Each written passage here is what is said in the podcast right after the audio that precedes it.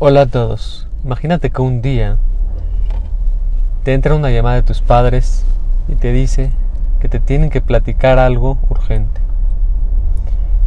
Vas corriendo, tomas tu coche, llegas corriendo, preocupado a casa de tus padres. No sabes qué te va a decir, qué te van a decir, qué es lo que está pasando, que urgente y te quieren platicar algo. Llegas con tus padres, entras a la casa, los ves sentados a los dos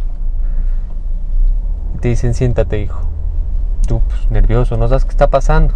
Te dicen, la verdad, tu madre y yo platicamos y ya no nos podemos aguantar más este secreto. Te tenemos que decir algo.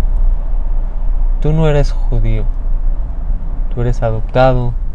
Te encontramos en la calle un día y te tomamos como hijo, pero no eres judío. Tú no eres judío. En esos momentos a escuchar esas palabras, hay dos cosas. ¿Qué sientes? Sientes, oh, qué bueno esa noticia y me urgía escucharla. La verdad tenía muchas ganas de comer esa carne que había visto en el restaurante. Y no, ni todos los pensamientos que se me ocurrieron hacer, pero el judaísmo me lo impedía. Ahora sí me voy a ir de paseo, de reventón, voy a hacer todas las locuras que quería hacer. ¡Oh, qué rico! Si sientes así, quiere decir que en tu judaísmo estás muy alejado a Kadosh Baruj que te sientes perdido, que no estás haciendo Abodat Hashem.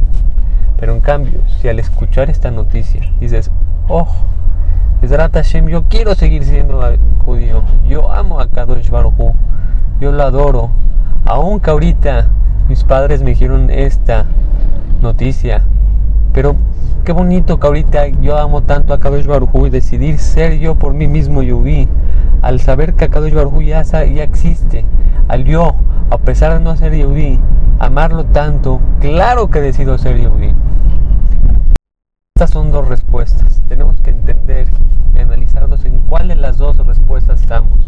Si nos dijeran hoy en día, no eres judío, ¿cómo reaccionaríamos? ¿Tiraríamos toda la toalla o seguiríamos apegado a Hashem? Apegado a Hashem, sigue tu camino. Si es que piensas, oh, qué rico y voy a hacer todo lo que se me ocurrió, reflexiona y cambia.